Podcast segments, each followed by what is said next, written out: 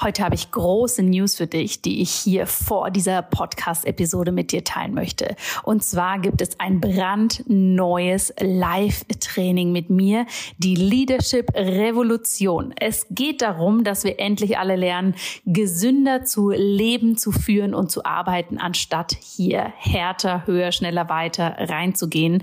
Und genau dafür habe ich dieses Leadership Training für dich konzipiert. Es findet vom 3. April bis zum 9. April statt. Wenn du dich anmeldest, und das Ganze ist im Übrigen komplett kostenlos für dich, dann bekommst du hier einen exklusiven Trainingspodcast mit coolen Sessions, um da wirklich tief reinzugehen. Und dann treffen wir uns auch noch am 9. April für ein Live-Training, wo ich dir zeige, wie du für dich ganz persönlich eine Kultur der Gesundheit für dich, für dein Unternehmen, für deine Arbeit wirklich implementieren kannst. Denn mein großes Credo ist es, True Leaders are healthy Healthy Leaders und keine People Pleaser kurz vor dem Burnout. Ich freue mich wahnsinnig, wenn du dabei bist oder wenn du natürlich diese Einladung mit Menschen in deinem Umfeld teilst, für die das auch spannend sein könnte. Alle Informationen dazu findest du in den Show Notes. Und jetzt geht's los mit der neuen Episode.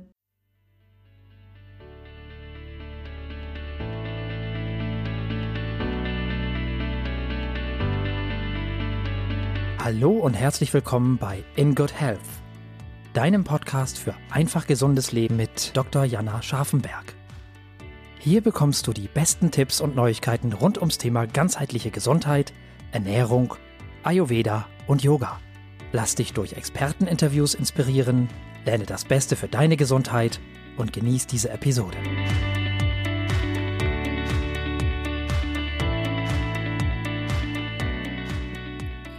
Hallo liebe Podcast-Zuhörerinnen und Zuhörer. Ich freue mich total, dass jetzt nach der Sommerpause ich wirklich mit ja, sehr kraftvollen und tiefgehenden Themen hier einsteigen kann. Und ich muss sagen, das heutige Interview liegt mir unglaublich am Herzen. Denn heute werde ich mit meinem Interviewgast ein Thema ansprechen, was, ja, was häufig ziemlich, ähm, sagen wir mal, am Rande der Gesellschaft steht und mit vielen Tabus belegt ist, ähm, was trotzdem aber sehr, sehr verbreitet ist und was leider so durch die Medien und auch ähm, durch die vielen Hypes auf Instagram ähm, ja doch irgendwie gesellschaftsfähig ist, obwohl es sich dabei um sehr schwerwiegende Krankheitsbilder handelt. Ich rede hierbei von Essstörungen. Ein ganz, ganz wichtiges Thema und ich bin froh, dass mein heutiger Interviewgast hier mehr dazu erzählen kann, vor allem aus der persönlichen Geschichte und dass sie eine wunderbare Mission mit sich bringt, wie sie Personen helfen kann, die ähm, Essstörungen für sich erlebt haben, nach einem Klinikaufenthalt wieder wunderbar ins Leben zu finden. Ich freue mich, dass du heute dabei bist und dir zuhörst und ich wünsche dir ganz, ganz viel Inspiration und neue Gedanken aus diesem Gespräch. So, heute habe ich wieder einen ganz, ganz spannenden Gast bei mir im In Good Health Podcast. Und ähm, Kira und ich haben vorhin im Vorgespräch schon festgestellt, es hat jetzt eine Weile gedauert, bis wir es wirklich geschafft haben, uns virtuell zu verabreden für dieses Interview. Umso schöner finde ich es und umso dankbarer bin ich, dass es jetzt geklappt hat.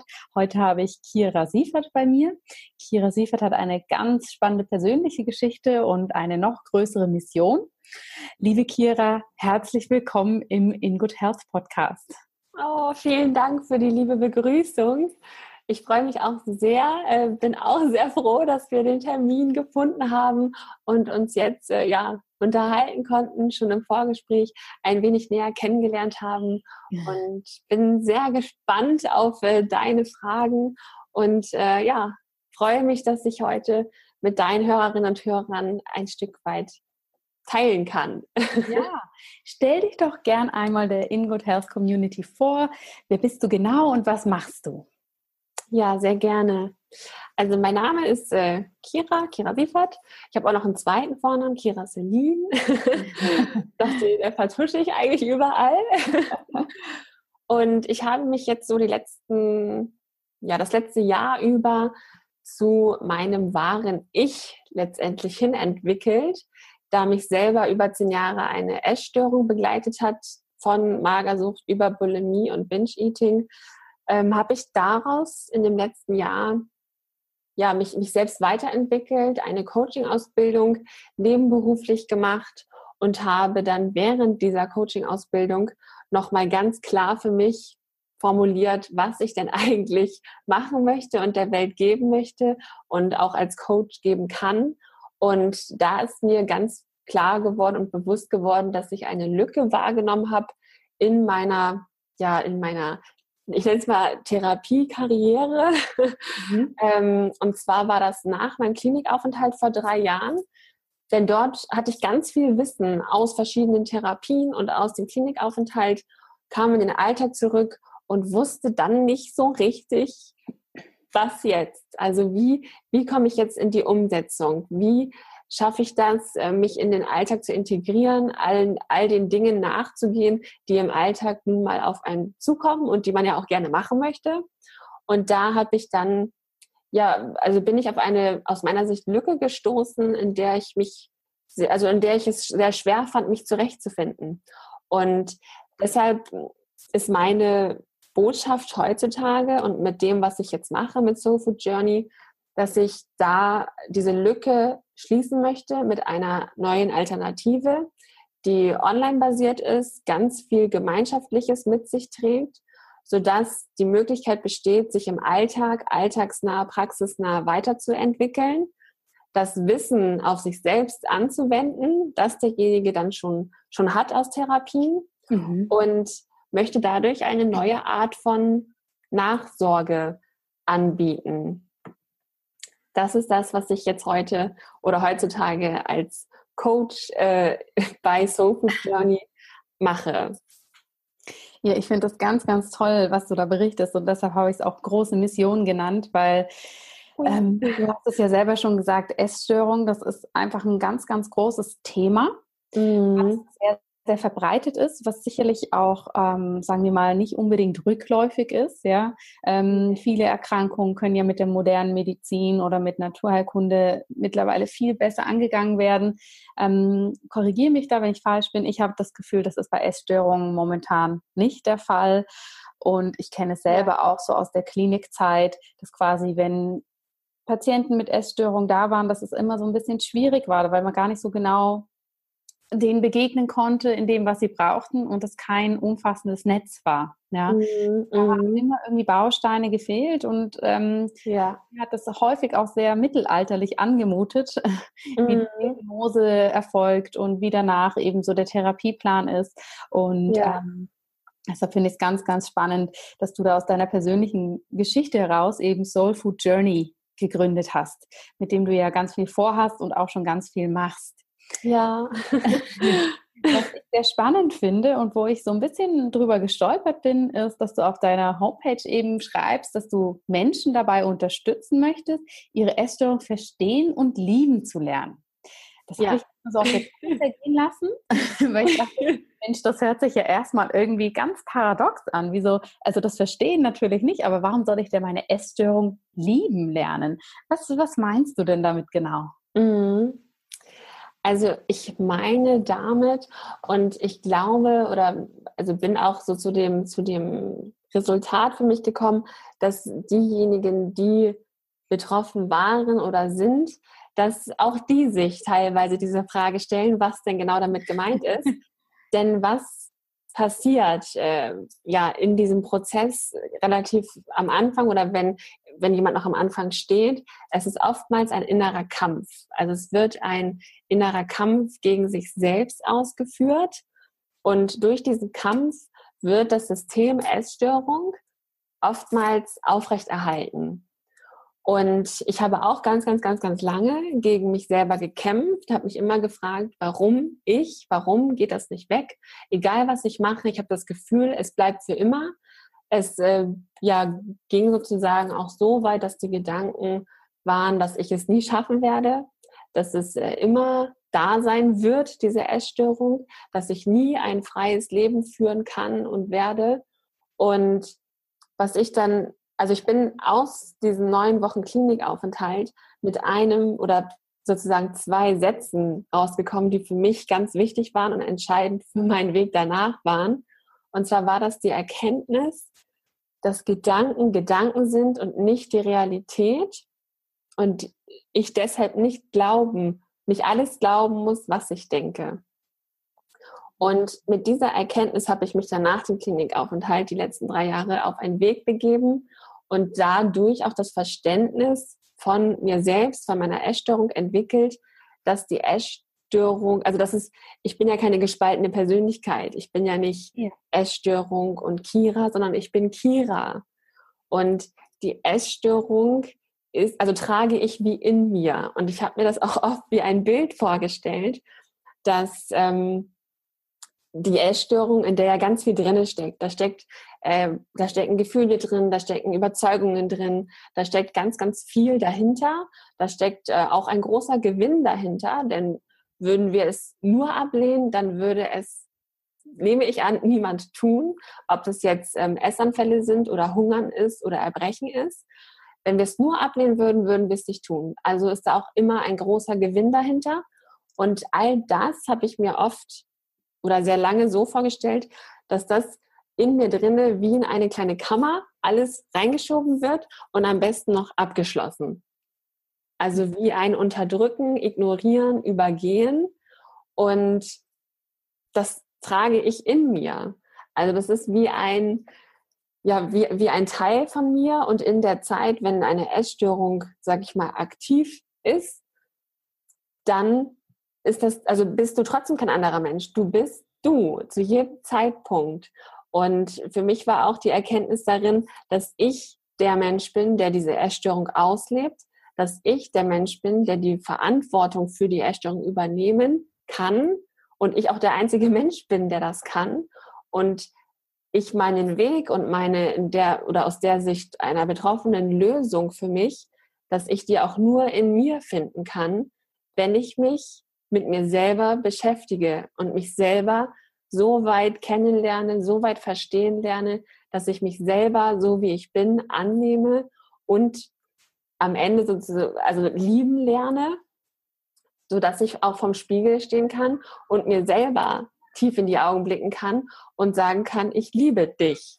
Mhm. Denn ja, das ist äh, für mich aus, aus meinem Weg, aus meiner Erfahrung heraus, ist es das ja, wie so ein Grundgerüst, die Selbstannahme, diese Selbstliebe, die ja auch mittlerweile ein, ein Wort ist, was auch sehr breit und unterschiedlich aufgestellt wird. Doch aus meiner Sicht ist es wie ein Grundgerüst, die Selbstannahme, um ein Leben mit sich selbst und auch in Verbindung mit anderen Menschen zu führen, indem wir uns trotzdem immer treu bleiben, uns selbst. Genau. Ganz, ganz spannend, was du sagst und ganz viel Input, wirklich ganz toll. Und das macht es jetzt auch so ein bisschen klarer, eben, warum wir das nicht nur verstehen, sondern auch annehmen und eben diese Selbstliebe, warum das natürlich wichtig ist. Ja. Eben Essstörung ist was, was dich lange in deinem Leben begleitet hat. Vielleicht ist das auch was, was immer Teil im Leben bleiben wird, wenn man mal eine Essstörung entwickelt hat. Ähm, kannst du denn mal so ein bisschen erklären für unsere Zuhörerinnen und Zuhörer, was grundsätzlich eine Essstörung eigentlich ist, weil das ist ja was anderes als jetzt zum Beispiel ein Arm, den ich mir breche und der dann operiert wird und dann ist wieder gut. Ja, ja. Essstörung ist, sagen wir mal, eine ganz andere Dimension. Also kannst du uns mal so eine allgemeine Definition geben, was eine Essstörung ist und was für Arten von Essstörungen es eigentlich gibt? Mhm. Also eine Essstörung ganz äh, generell gesprochen ist eine Verhaltenssucht. Also es ist ein, ein Verhaltens, es ist nicht wie wie ähm, Alkohol oder Drogen. Da ist immer ein Mittel, da wird immer ein Mittel benutzt, um eine Sucht auszuleben. Eine Essstörung trägt der Mensch in sich. Also diese, deswegen ist es auch ein Verhaltensmuster und eine Verhaltensmuster, die von dem Menschen, von dem Unterbewusstsein meistens ähm, selbst ausgeht. Und ab wann, also ich bekomme auch ganz oft die Frage gestellt, ab wann ist jemand ähm, essgestört? Da gibt es quasi aus meiner Sicht und meiner Erfahrung nach keine pauschale Definition. Klar gibt es ähm, Einstufungen, zum Beispiel anhand des BMIs, ab wann jemand magersüchtig ist. Denn bei Magersucht geht es auch oftmals in der Therapie erstmal darum, den Körper, dem Körper generell wieder erstmal Energie zuzuführen, damit der Körper überhaupt überlebensfähig ist. Mhm. Bei Magersucht steht erst der, also steht der Körper, das in der, der, die Energie, die dem Körper zugeführt wird, an erster Stelle und danach folgt die seelische oder geistige Therapie und Weiterentwicklung. Mhm. Bei ähm, Bulimie, was ja Erbre also Essanfälle und Erbrechen beinhaltet, dort geht es, also dort ist der Prozess auch anders vom Ablauf her. Denn dort ist es nicht, also ist es meistens nicht so, dass der Körper unterernährt ist, sondern die meisten, die Bulimie haben, den sieht man das gar, also den, den sieht man das gar nicht an. Die haben meistens einen ganz normalen Körper, ein normales Gewicht und ähm, ja, sind, sind quasi nicht auffällig optisch gesehen. Mhm. Und da kann auch sehr viel schneller die geistige Arbeit, die geistige Therapie stattfinden, weil der, der Körper schon an einem Energielevel oder in einem bestimmten Energielevel ist und auch die Energie mitbringt, die persönliche Weiterentwicklung in der Hinsicht bedarf. Denn das ist natürlich, ja, das ist nicht einfach und das ist auch äh, ganz viel Arbeit und sich da zu öffnen, also sich für Therapien zum Beispiel zu öffnen, ist oftmals schon der erste Prozess. Oder sich diese zu erlauben, ist oftmals schon der erste Prozess.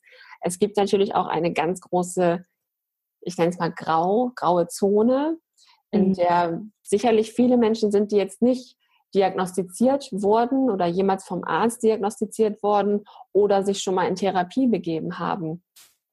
Also es wird da auch eine ganz äh, schwa große schwammige Zone geben von Menschen, die eine Essstörung haben, es jedoch vielleicht auch selber gar nicht so nennen würden oder nicht so benennen würden, mhm. weil da immer noch ein ganz großes Tabu drauf liegt. Also das ganze Thema Essstörung ist für Betroffene, auch für Angehörige, also für viele Menschen, die damit konfrontiert werden in ihrem ja in ihrem Umfeld, ist es ganz oft mit Scham und Angst behaftet. Und es gibt, also wie gesagt, Magersucht, Bulimie, es gibt äh, Binge-Eating, das sind die äh, Essanfälle ohne Erbrechen, also dass quasi eine Fülle hergestellt wird über Essen, hinter der oftmals viel, viel mehr steckt als das Essen an sich. Denn auch wenn es eine Verhaltenssucht ist, ist das Essen ein Mittel für einen bestimmten Zweck, also für eine Erfüllung einer Sehnsucht, die durch das Essen jedoch leider nicht erfüllt wird und derjenige auch, also der Betroffene in dem Moment auch meistens ja nicht das Bewusstsein hat in dem Moment, dass da gerade eine bestimmte Sehnsucht hintersteht, sondern es ist oftmals die Selbstverurteilung, der Selbsthass, die Selbstbestrafung, die dann, wenn jemand betroffen ist, in dem Moment greift. Und somit wird auch oftmals dieser Kreislauf erhalten. Also mhm. es ist ein, ein riesengroßes System.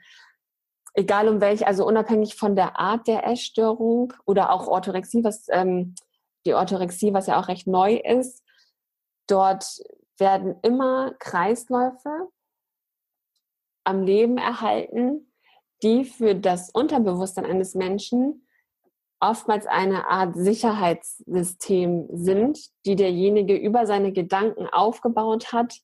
Und deswegen ist es auch oftmals für viele gar nicht vorstellbar im ersten Moment, das ja davon loszulassen. Also dass ein Leben ohne Essstörung zu führen, ist an einem bestimmten Punkt während dieses Prozesses für viele ganz lange gar nicht, also gar nicht wirklich von Herzen vorstellbar. Mhm. Natürlich wollen es viele loswerden und äh, befinden sich im Kampf gegen sich selbst.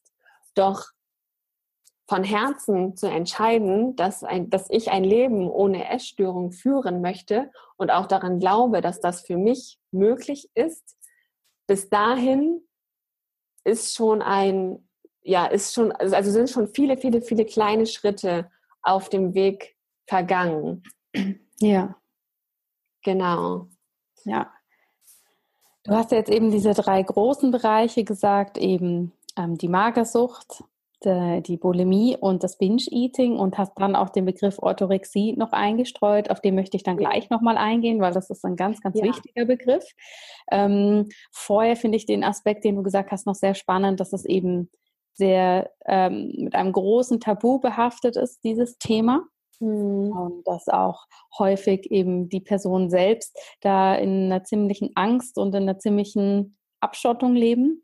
Ja. Ähm, auf der anderen Seite erlebe ich es aber auch häufig so, dass, äh, sagen wir mal, Essstörungen ähm, in einer gewissen Art und Weise, also jetzt nicht die sehr ausgeprägten, ja, wenn man mhm. schon sehr stark in dem Prozess drin ist, sondern gerade so vielleicht die Anfänge mhm. doch auch mhm. zelebriert werden. Also gerade bei jungen Frauen dieses, ja. ich möchte dünn sein, ich, ich esse jetzt weniger, ähm, oder eben dieses Binge-Eating, dieses Frust-Eating-Essen, äh, ja, das ist quasi auch, boah, das ist ja total normal, dass man abends auf der Couch sitzt und da drei Tafeln Schokolade isst. Also so sagen wir mal, diese, diese, Grundzüge sind ja doch auch was, was in unserer Gesellschaft häufig zelebriert wird. Siehst du das genauso? Ja, ja total. Und das ist es auch, was es, glaube ich, für viele, die eine Erstörung haben, noch schwieriger macht, sich damit zu befassen und es für sich auch anzuerkennen, dass sie Unterstützung oder Hilfe brauchen. Denn in, also in unserem Umfeld bin ich mir sicher, kennt es, kennt es jeder, dass äh, sich mal jemand über sein Gewicht beschwert, mhm. dass es ähm, ganz viele gerade in Frauengruppen gibt, die sich sehr viel über das Essen unterhalten und was sie heute schon gegessen haben und was sie heute Abend nicht essen dürfen oder Kohlenhydrate nur nach 17 Uhr. Also das Thema Essen ist natürlich ein ja, komplexes gesellschaftliches Thema, mit dem wir auch überall und jeden Tag konfrontiert werden. Und das macht es aus meiner Sicht auch umso schwieriger, je mehr da hinzukommt, gesellschaftlich, dass sich der Mensch dessen bewusst werden kann und es sich selbst auch eingestehen kann, dass es eine Essstörung mhm. ist, die er ohne Unterstützung oder ohne Hilfe nicht unbedingt ja für sich lösen wird. Und ich glaube, dass da, ja, dass an diesem Punkt ganz viele stehen, gerade heutzutage durch die ganzen Ernährungstrends, äh, durch alles, was jetzt im Bereich Selbstliebe, Body Positivity passiert, das sind ja schon Bewegungen, die so eine neue Sichtweise mit reinbringen. Mhm. Und ich denke, dass, also tief in sich drin glaube ich, dass jeder weiß, also dass jeder sich selbst so gut einschätzen kann, dass er weiß, ob ihm ein Verhalten gut tut oder nicht gut tut. Und wenn jetzt äh, jemand dabei ist, der ja weiß oder von sich selber merkt, wenn er reflektiert, wie er sich Essen gegenüber verhält, dann ist oftmals ein Anzeichen dafür, ob das in eine Richtung Essstörung geht, wenn der Mensch an sich etwas verändern möchte oder etwas anders machen möchte, doch absolut nicht kann. Also dann, dass da quasi wie Blockaden aufkommen in dem Moment oder sich wie Automatismen abspielen oder der Mensch sich selber wie so ein Roboter fühlt mhm. und nicht anders handeln kann sondern sich auf eine bestimmte Art und Weise verhalten muss. Also wenn es wie in eine, also es ist ja eine Sucht. Und wenn du nicht mehr aufhören kannst, sich auf eine bestimmte Art und Weise zu verhalten oder kein Essen mehr drin behalten kannst oder dir nichts weiter als ein Apfel am Tag erlauben kannst zu essen, dann würde ich es auf jeden Fall aus meiner Sicht als Essstörung bezeichnen und benennen. Denn der Wille allein, also um den Weg zu gehen, den ich zum Beispiel gegangen bin, war der Wille allein nicht ausreichend. Mhm. Hätte ich einfach nur was verändern wollen, dann ähm, hätte ich es höchstwahrscheinlich gemacht, weil das ist nicht, ja. nicht gut ist oder nicht, nicht super ist, mich vor allen Menschen zu verstecken, mich zu isolieren und Essen zu erbrechen und alles zu verheimlichen. Das ähm, war mir natürlich. Also war mir, war mir klar. Doch ich konnte, also ich konnte es nicht verändern. Ich hatte, hatte gefühlt keinen Einfluss auf mein eigenes Verhalten. Ja, ja. Und an dem Punkt ist es ja ein, ein Suchtverhalten. Ja.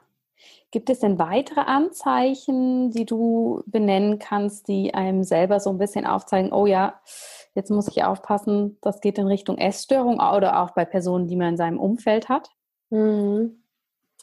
Ja, es gibt ja ganz viele, ähm, ganz viele Anzeichen, bei denen man auf jeden Fall schon mal wachsam werden kann, wenn ähm, zum Beispiel jemand selbst oder bei jemand anderem beobachtet, dass derjenige vielleicht in Gesellschaft nichts ist oder ja sehr vorsichtig oder immer Ausreden hat, warum er jetzt gerade, obwohl die sich schon seit Wochen verabredet haben, zum ins Restaurant gehen, doch dann trotzdem an dem Abend erzählt, oh, ich habe heute schon so gegessen und jetzt habe ich keinen Hunger mehr.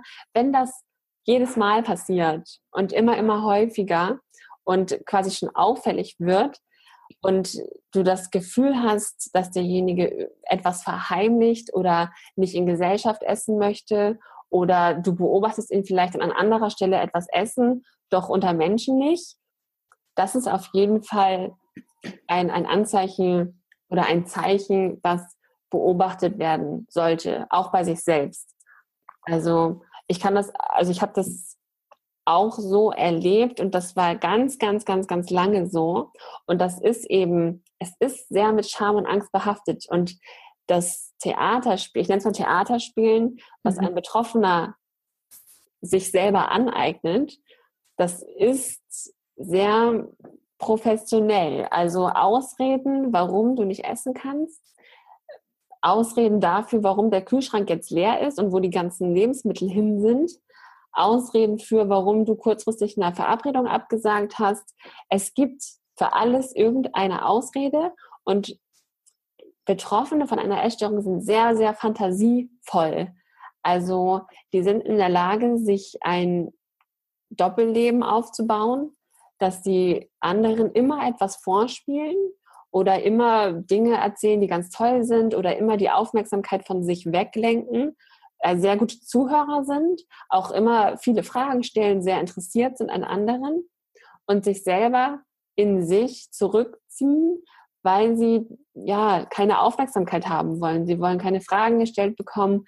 Sie wollen ähm, über nichts ausgefragt werden, denn dann könnte passieren, dass jemand eine Frage stellt, mit der man eventuell entdeckt wird mhm. und plötzlich ja sich irgendwie doch äh, outen muss oder auffällig geworden ist. Also da gibt es ja mehrere Anzeichen von Verhaltensmustern, die gar nicht unbedingt immer mit Essen in Verbindung stehen müssen, die bei Betroffenen oder welchen, die ja es selber noch nicht so benennen oder nennen würden, doch trotzdem sich in eine Richtung entwickeln, in Richtung Essstörung, gibt es viel, was sich da beobachten lässt. Und es ist auch oftmals ein schleichender Prozess. Mhm. Also es ist nicht so, dass jemand von heute auf morgen in eine Essstörung gerät, sondern das ist, ja, das ist ein Schleichen, so ein ganz schleichender Prozess, der mit unterschiedlichen, unterschiedlichen Gedanken oder auch Verhaltensweisen anfangen kann. Und ob ja. das ist, dass ich fünf Kilo abnehmen möchte und deswegen mehr Sport als sonst mache und dann aber nicht mehr aufhören kann mit dem Sport mhm. und äh, dann vielleicht nur noch Sport mache, um alle Kalorien, die ich zu mir genommen habe, zu verbrennen. Ja. Also es ist immer, also entscheidend ist immer, wie dieses Bewusstsein, dieser eine individuelle Mensch mit seinem eigenen Verhalten und seinen eigenen Gedanken umgeht. Ja ist ja total interessant, was du da sagst, weil eben gerade so dieses, ich möchte fünf Kilo abnehmen und ich mache deshalb mehr Sport. Das Paradoxe an dieser ganzen Situation ist ja, dass man dafür erstmal wahrscheinlich Komplimente bekommt, weil das einfach so unserem Gesellschaft entspricht. Wow, du siehst ja gut aus.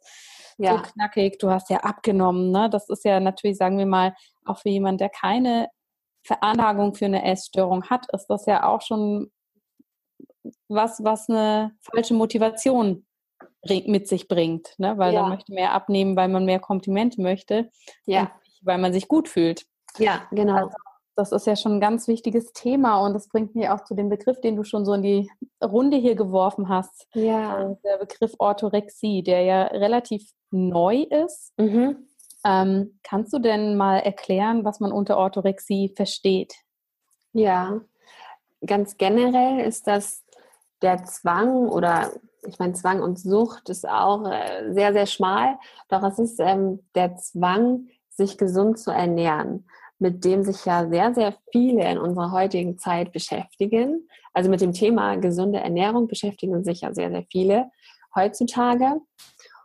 Und ich finde es sehr, also ich finde es sehr, sehr gut, dass es einen Begriff dafür gibt, denn ich habe das auch in letzter Zeit häufiger in meinem Umfeld ähm, oder auch darüber hinaus in Blogartikeln oder auf Seiten oder generell in Artikeln ähm, wahrgenommen, dass das von vielen Menschen auf eine Art und Weise gelebt oder umgesetzt wird, die sie selber wiederum einschränkt und doch nicht zu dem glücklichen Menschen macht, der sie eigentlich sein möchten.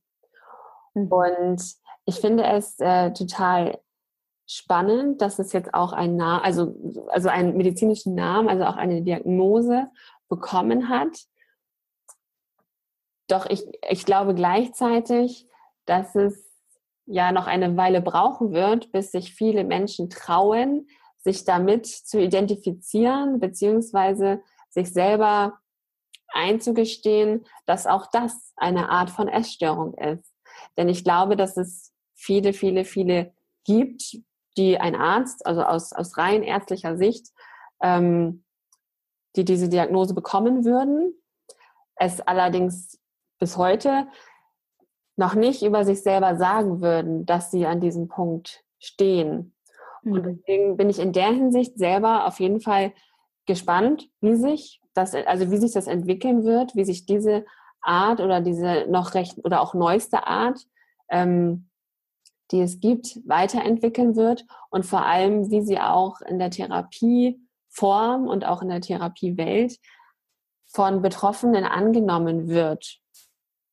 Mhm. Und ich finde das ein sehr spannendes Feld und glaube, dass da auch noch sehr viel passieren wird, gerade in Kombi mit der Entwicklung von Social Media, von Ernährungstrends. Ich bin mir sicher, dass da noch, ja, dass da noch viel Potenzial ist, dass ähm, auch Therapieformen zum Beispiel erweitert werden oder noch weiterentwickelt werden oder auch geöffnet werden für neue Ansätze, die nicht aus der klassischen Psychologie stammen. Ja, absolut. Und das ist ja ganz, ganz interessant, was du sagst, eben die Orthorexie als ganz neues und quasi junges Bild, was natürlich noch keine klaren Abgrenzungen und Definitionen hat. Das ist ja ein sehr schwammiger Begriff.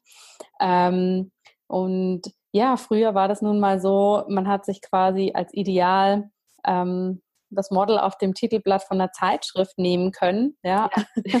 wo man irgendwo im Hinterkopf noch wusste, okay, das ist retuschiert und das ist auf Hochglanzformat ähm, poliert. Das macht es natürlich heutzutage mit den Social Media, so viel positive Aspekte, wie sie doch haben, macht es natürlich schwierig, wenn ich irgendwelchen ja. jungen Frauen aus den USA oder auch in Europa folgen kann, die einen extremen Ernährungstrend verfolgen, also sei es am Tag nur 20 Bananen essen und sonst nichts oder andere äh, spektakuläre, sinnige oder unsinnige Dinge oder exzessive mhm. Trainingsformen. Also da findet man ja alles Mögliche, ja. das auch noch massiv von einer großen Followerzahl ähm, beobachtet wird. Und es setzt ja. natürlich auch ganz neue Standards so in dem, wie die Gesellschaft einem vorgibt zu sein oder wie man selber meint ja. sein zu müssen.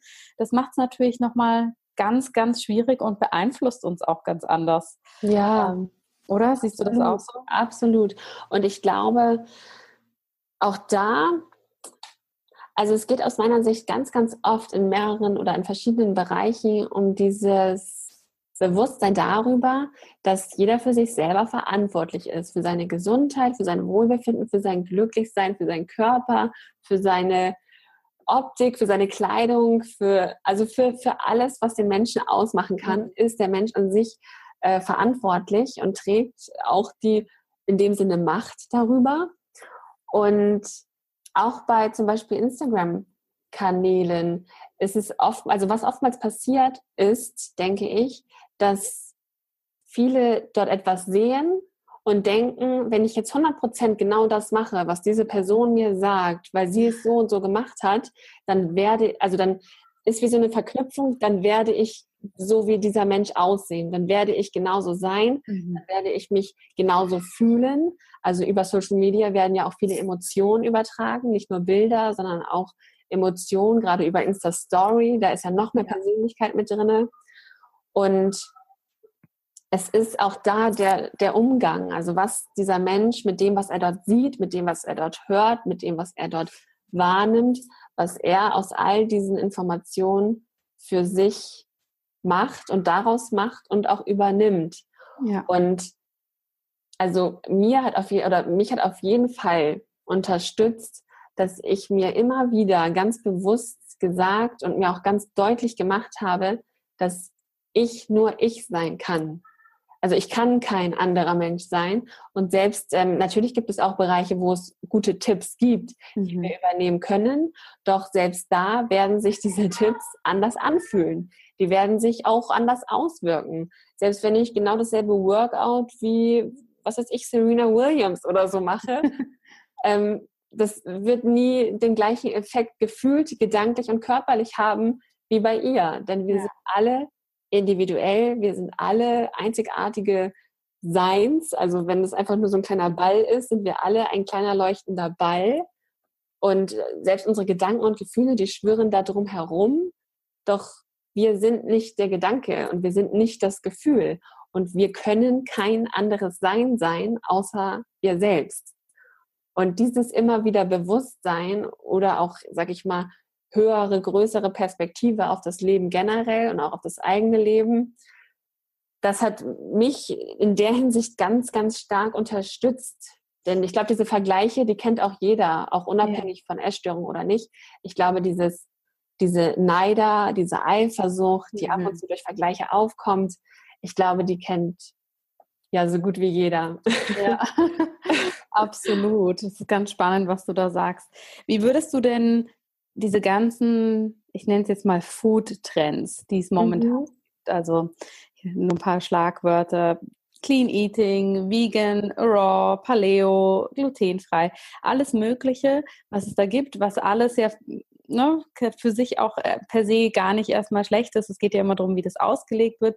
Aber genau. wie würdest du denn das im Kontext mit Essstörung einordnen? Ist das was, was gerade auch so mit diesem Begriff Orthorexie, was Essstörung nochmal so einen schönen Deckmantel gibt, darunter zu rutschen und das zu, in Anführungsstrichen, verstecken hinter, ich mache gerade ein Clean Eating Konzept und führe das extrem aus oder ich mache gerade ein Saftfasten oder was auch immer. Ist das was, was dem so ein bisschen Schutz gibt, dass, dass es sich länger dahinter verstecken kann? Oder wie, wie würdest du das so im Kontext zueinander stellen?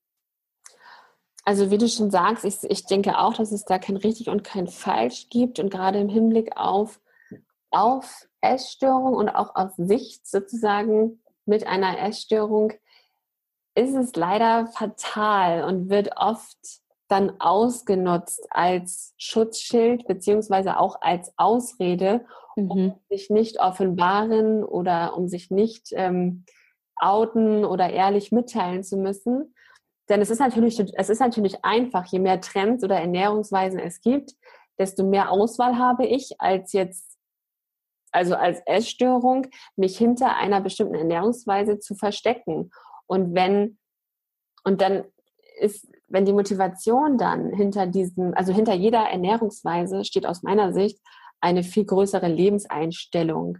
Mhm. Es, ist, es geht ja nicht nur, also es geht bei jeder Ernährungsweise nicht nur um die Ernährung oder das Essen, was ich zu mir nehme, sondern dahinter steht immer eine komplette Philosophie, eine komplette Lebenseinstellung, die sich nicht nur auf das Essverhalten auswirkt, sondern auf das ganze, ja, auf den ganzen Organismus. Und was oftmals passiert. Und ich glaube, dass, also deswegen erstmal ja, ich, also ich würde es mit Ja beantworten, dass es Ja als Schutzschild oftmals benutzt wird.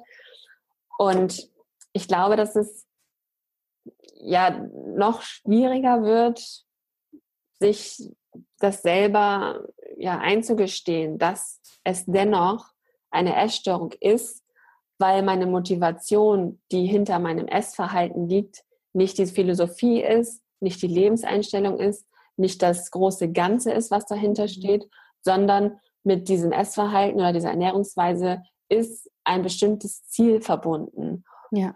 Also es ist ganz oft so, dass in dem Fall, wenn jemand eine Essstörung hat und zum Beispiel sich, sich zum Beispiel vegan ernährt, dass die vegane Ernährung im Unterbewusstsein dennoch an eine, also an ein Ziel geknüpft ist, von dem derjenige sein Essverhalten abhängig macht. Mhm. Mhm. Und das, also erlebe ich auf jeden Fall sehr oft und ich würde das nie jemandem erstellen, also unterstellen. Der, der, der Betroffene an sich, der muss das immer für sich selber erkennen, denn nur wenn er das selber für sich erkennt und auch entscheidet, dass er Hilfe braucht, ist er bereit, sich zu öffnen für Hilfe. Ja. Deswegen würde ich nie zu jemandem hingehen und sagen, äh, Entschuldigung, ich glaube, du benutzt vegane Ernährung falsch. niemals tun. Ja. Das ist aus meiner Sicht eben auch nicht richtig oder falsch.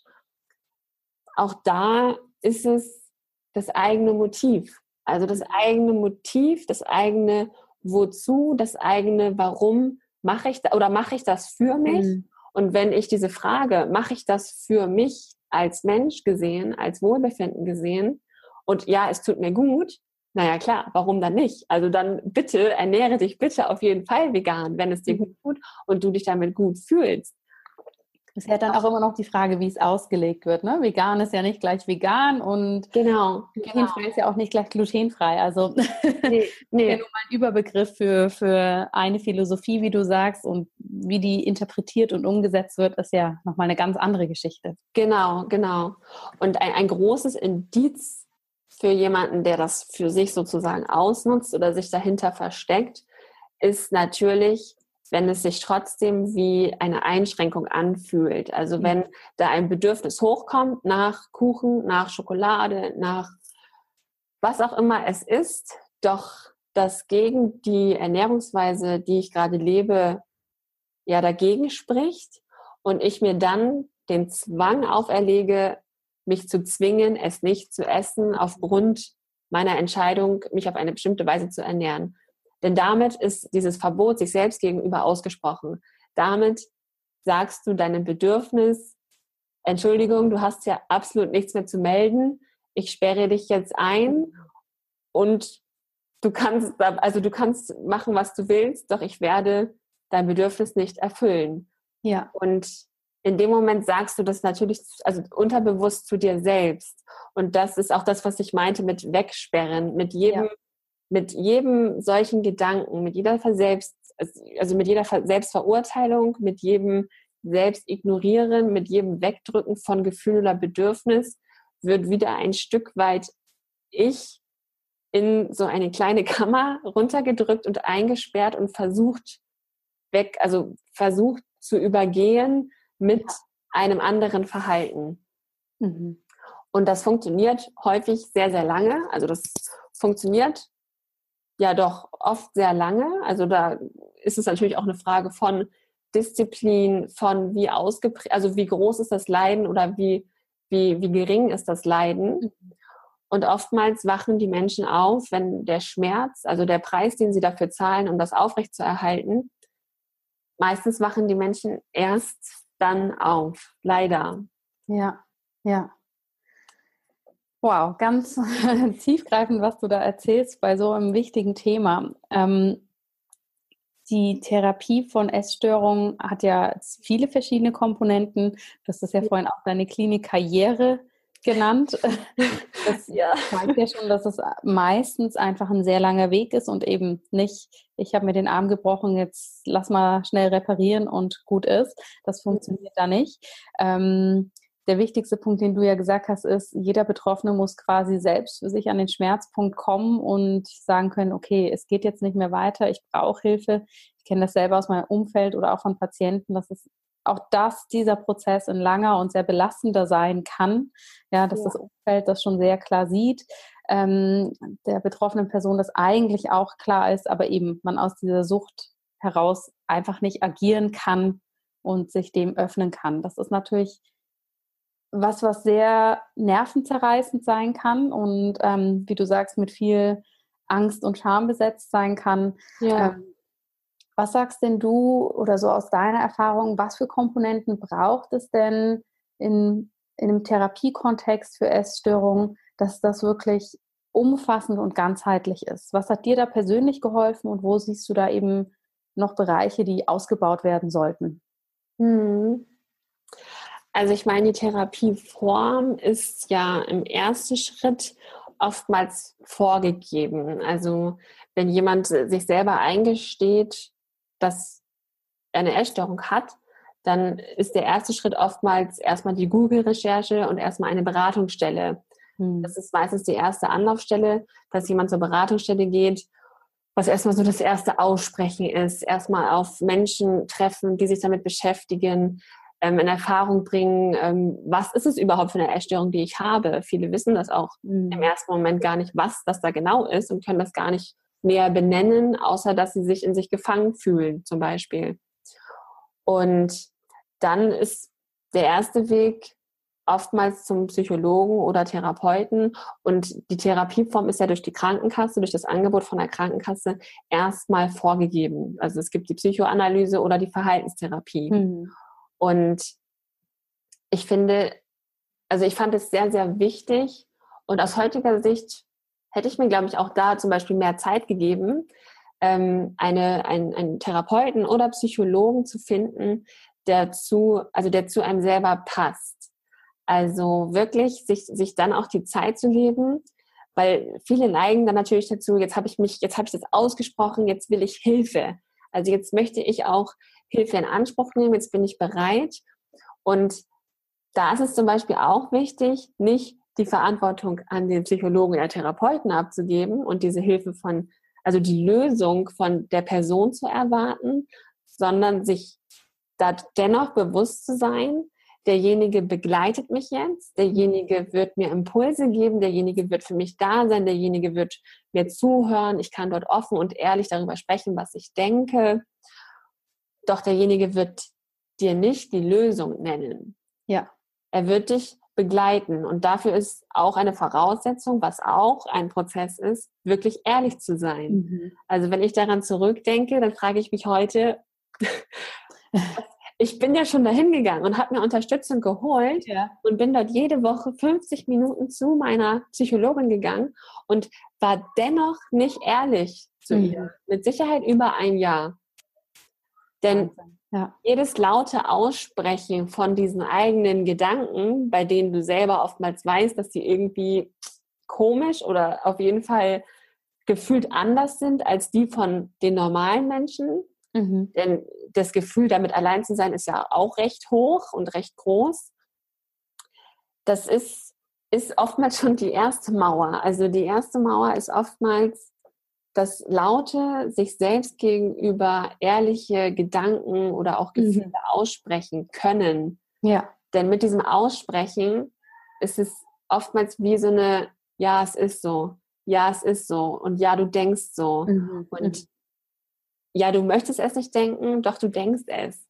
Und ja. wenn du das aussprichst, in dem Moment rutscht es, wie zu sagen, vom Verstand zum Herzen und du spürst, okay, es ist die Wahrheit und ja, ich denke so. Mhm. Mhm. Und also auch da, das ist auch ein Prozess, der sozusagen schon ganz am Anfang stattfindet, dieses Öffnen, sich wirklich einlassen auf die Therapieform, für die du dich dann entschieden hast. Da findet ganz, ganz viel in, in kleinste Unterschritte runtergebrochen, ja. ganz viel statt.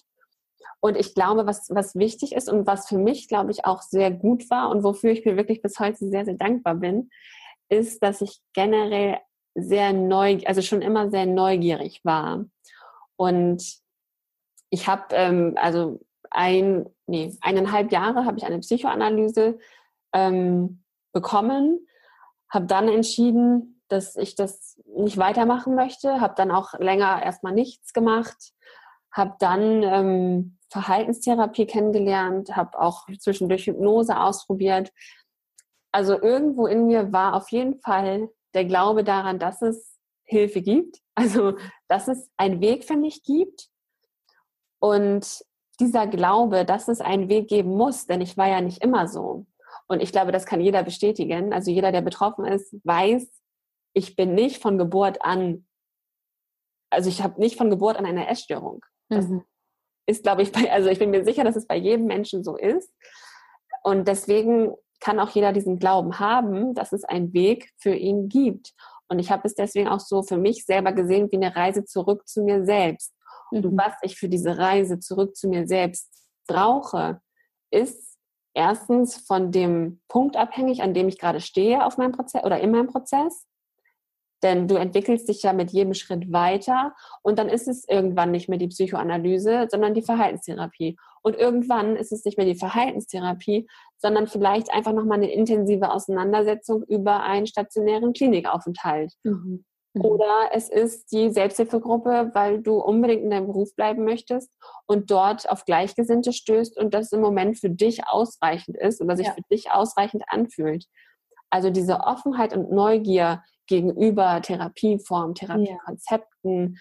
zu entwickeln oder schon zu haben, ist ganz, ganz wertvoll, denn es wird sich, also selbst wenn dieses Verhaltensmuster, sag ich mal, nicht mehr aktiv ist, ist danach, also du bleibst nicht stehen, du entwickelst dich immer weiter. Mhm. Und das war so dieser Punkt, den ich nach der Klinik dann hatte, dass ich mir nicht vorstellen konnte, da jetzt zu sagen, okay, habe jetzt alles gemacht, ich bin fertig. Mhm. Es gab, also es gibt keinen Stillstand, denn dann fängt das Leben ja erst richtig an. Mhm. Also ja. wenn du dann ähm, ein bestimmtes Bewusstsein über dein System Essstörung hast, dann bist du in der Lage, wirklich neue Gedanken oder auch Muster oder Gewohnheiten zu integrieren, zu etablieren, ein freies Leben zu führen, dich nicht über deine Essstörung zu identifizieren.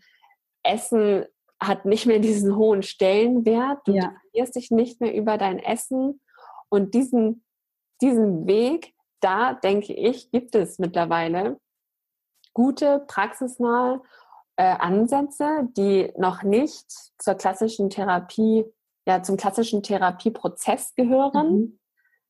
Ich, also ich, ich weiß und ich, ich denke auch, dass es mehr wird, dass ähm, zum Beispiel viel aus der positiven Psychologie oder auch aus dem systemischen Coaching und auch aus dem Bereich Achtsamkeit, dass da schon ganz viele Bausteine in Kliniken mhm. mit eingebaut werden und eingesetzt werden. Und ich hoffe, also ich hoffe, ich hoffe das einfach von Herzen, weil ich es wirklich als sehr wertvoll empfunden habe, dass so, also dass solche Themen wie Achtsamkeit, Coaching, was sich ja alles mit Bewusstseinserweiterung beschäftigt und dem Menschen sozusagen wirklich ein selbstbestimmtes und freies Leben ermöglicht und nicht nur in diesem Verstand lässt, sondern ins Handeln kommen lässt. Ja. Ich hoffe stark, dass das eines Tages mit zum deutschen Therapiekonzept gehört und dass ähm, es sozusagen auch finanziell gesehen zugänglicher wird. Ja. Für, ja, für viele Menschen, für Betroffene von Essstörungen. Denn nicht jeder hat die finanziellen Mittel, um moderne Therapieformen ja, in, in Angriff zu nehmen, mhm. weil es natürlich dann, wenn es nicht von der Kasse bezuschusst wird, privat bezahlt werden muss. Ja. Ganz spannend. Also viele Puzzleteile, die jeder doch auch für sich selber zusammenfinden und ausprobieren muss, ob sie passend sind. Ja, ähm, auf jeden Fall. Meine letzte Frage dazu wäre, welche Lücke schließt du mit Soul Food Journey und welche Angebote hast du da ähm, ja aus deinen eigenen Erfahrungen zusammengestellt, um eben auch eine Unterstützung zu sein? Was kannst du uns da mhm. berichten? Soulful Journey soll genau das anbieten, was ich damals gesucht und äh, nicht gefunden habe. Und zwar soll es eine Methode sein, eine alternative Methode sein für die Nachsorge, die nach zum Beispiel Psychoanalyse nach Verhaltenstherapie, nach einem stationären Klinikaufenthalt, also an einem bestimmten Bewusstseinszustand, an dem derjenige steht, greifen kann, um die Lücke zu schließen zwischen Therapiewissen und dem Alltag. Dass dieses ganze Wissen wirklich in eine Umsetzung gelangen kann, die zu diesem individuellen Alltag passt. Und ich habe also so ein kleiner Untertitel von Soul Food Journey ist für mich und auch für das Programm, was ich unter diesem Titel Soul Food Journey gerade entwickle, steht für mich die Reise zurück zu sich selbst. Denn ich glaube, die Reise zurück zu sich selbst ist ja das Grundgerüst für das freie und selbstbestimmte Leben. Und da ich auch das ganze, also dieses ganze Tabu oder dieses Thema Essstörung gerne enttabuisieren möchte, habe ich damals zum Beispiel entschieden, den Podcast zu starten, weil die Stimme, also das Sprachrohr zu nutzen und sich mitzuteilen, Gedanken benennen zu können, Gefühle aussprechen zu können, ohne sich dabei doof, schlecht, nicht liebenswert ja. oder nicht gut genug zu fühlen. Das war für mich ein wichtiger Schritt. Und dann dachte ich mir, okay, ich möchte darüber sprechen und das ist für mich eine Art und Weise, die zeigt, es ist kein Tabu. Du bist mhm. nicht schlecht. Du bist nicht falsch, du bist nicht anders, du bist deswegen nicht liebenswert. Du bist ein Mensch, der jetzt im Moment eine Essstörung hat. Ja. Und es gibt einen Weg für dich und du kannst dich auf die Reise begeben und dich selber erst einmal verstehen und kennenlernen. Mhm. Mhm. Und wenn du dich selber verstanden hast und dich selber lieben gelernt hast und gerne ein Leben mit dir selber führst, dann kannst du anfangen, dein Leben wirklich Tag für Tag so zu gestalten, wie du es möchtest. Und das ist der Schritt oder die Phase, in der ich jetzt Menschen im Moment einzeln begleite und dann ab Oktober auch als Gruppe. Und die Gruppe, ich habe das auch bewusst als Programm mit Gruppendynamik sozusagen gewählt, mhm. denn gerade in der Klinik fand ich die Gruppensitzungen immer am, ja, am, am wertvollsten. Also ich habe ja. da immer so viel mitgenommen, weil es war, es wurde ein Thema besprochen, es gab zwölf unterschiedliche Sichtweisen und auch wenn ich das selbst zum Beispiel nicht gesagt hätte, was ähm, der auf Stuhl 1 gesagt hat, konnte ich mich mit allem ein Stück weit identifizieren mhm. und konnte die, die anderen Aussagen auf meine Gedanken- und Gefühlswelt projizieren und habe dann statt dem, was ich mir gedacht habe, gleich noch zwölf andere Sichtweisen mitbekommen, mhm. die mich wiederum auch zum Nachdenken und Reflektieren angeregt haben. Ja. Und deswegen war mir wichtig, ja, dieses Programm so hin, also in, in die Richtung zu entwickeln, dass es praxisnah ist, dass es alltagstauglich ist, dass es schon ein auch Zeit, also es muss schon eine bestimmte bestimmte Stunde in sich investiert werden. Mhm. Doch das hängt auch für mich damit zusammen, sich selber diesen Wert zu geben. Also sich ja. selber die Erlaubnis zu geben, ich darf mich jetzt weiterentwickeln. Ja. Ich erlaube mir jetzt, mich mir gegenüber zu öffnen, zu mir zurückzureisen, mich mit anderen auszutauschen, mich mit Gleichgesinnten zu verbinden und zu verstehen und zu lernen, dass ich meine Gedanken aussprechen kann, ohne dass es bedeutet, ich bin schlecht oder ich bin nicht liebenswert oder nicht gut genug. Also das ist ähm, ja also alles, was oder auch so wie wie Soul Food Journey aufgebaut ist, hat immer seinen Ursprung in diesem ja in diesem Zustand, den ich vor drei Jahren selber hatte. Mhm. Und deswegen ist das wie eine Sammlung. Also es ist wie eine Sammlung von Erfahrungen, großen, vielen Erkenntnissen und ganz vielen Praxis, Tools, Übungen, die mein Bewusstsein immer weiter Stück für Stück geöffnet haben mhm. und ich somit ja die ganzen Schichten so nach und nach aufgedeckt habe, um zu sehen, dass dahinter einfach nur, was heißt nur, aber dass dahinter einfach ein Sein steht. Schön. Ganz, ganz spannend, liebe Kira. Wow, wir haben jetzt so lange gesprochen und wir könnten, glaube ich, noch so lange weitersprechen. ja, wahrscheinlich schon. Super wichtige Thema. Ähm, ich werde auf jeden Fall in den Show Notes den Kontakt zu dir verlinken, dass die Zuhörerinnen und Zuhörer da ähm, ja, wenn Sie Fragen haben oder sich für dein Programm interessieren, was ich wirklich eine ganz, ganz tolle Bereicherung finde in diesem ganzen Therapiekonzept und eine super Unterstützung, dass die Personen wirklich auf dich zugehen können.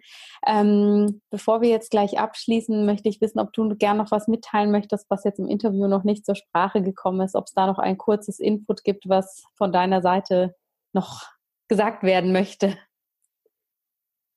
Ja, ich hatte gerade einen Satz im Kopf, der vielleicht radikal klingen mag, doch es hat auf jeden Fall eine motivierende oder ermutigende Wirkung, denke ich.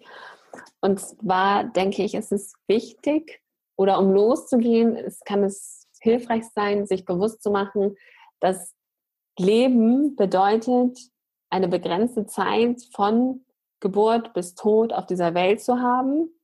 Und Du kannst dich fragen, ob du jeden Tag fremdbestimmt leben möchtest und das Gefühl haben möchtest, du hast nichts in der Hand und alles passiert mit dir, oder ob du jeden Tag und die Zeit hier, die ja begrenzt ist auf der Welt, dafür zu nutzen, dir ein Leben zu erschaffen, in dem du dich wohl und glücklich fühlst, so wie du bist mit dir selbst und auch anderen Menschen. Nochmal sehr kraftvolle Worte zum Abschluss. Wirklich wow. Ja, das ist, ähm, ich glaube auch ganz unabhängig von Essstörungen und von diesen schwerwiegenden Themen einfach ein ganz, ganz tolles Input, was du da sagst. Das gilt ja eigentlich für jeden, dass wir uns damit bewusst auseinandersetzen sollten. Ja. Liebe Kira, ich danke dir vielmals für diesen Input. Ich bin so froh, dass dieses Thema, was so ein großes Tabuthema ist, dass du das mal so schön für uns umrissen hast und ja, da ein toller Kontakt da ist. Ähm, ich danke dir für diesen ganzen wertvollen äh, ja, Input, den du uns geliefert hast. Und ich freue mich, wenn wir uns in meiner Lieblingsstadt Berlin auch bald mal persönlich kennenlernen. Und ich wünsche dir alles Gute und vielen Dank, dass du heute mein Gast warst. Danke, danke, danke. Es war mir eine wirklich große Ehre und danke für deine liebevollen Worte jetzt nochmal. Ich glaube, wenn man mich sehen könnte, dann würde ich jetzt rot werden. und ja, ich hoffe, dass ja, würde mich auch sehr, sehr freuen, wenn wir uns hier in Berlin einfach mal zu einem Kaffee treffen eines Tages. Gerne. Vielen herzlichen Dank, dass du heute wieder dabei warst. Wenn dir diese Folge gefallen hat, dann hinterlass uns gerne eine positive Bewertung bei iTunes. Alle Show Notes und weiteren Informationen findest du auf www.in-good-health.com. In Good Health Einfach gesund leben.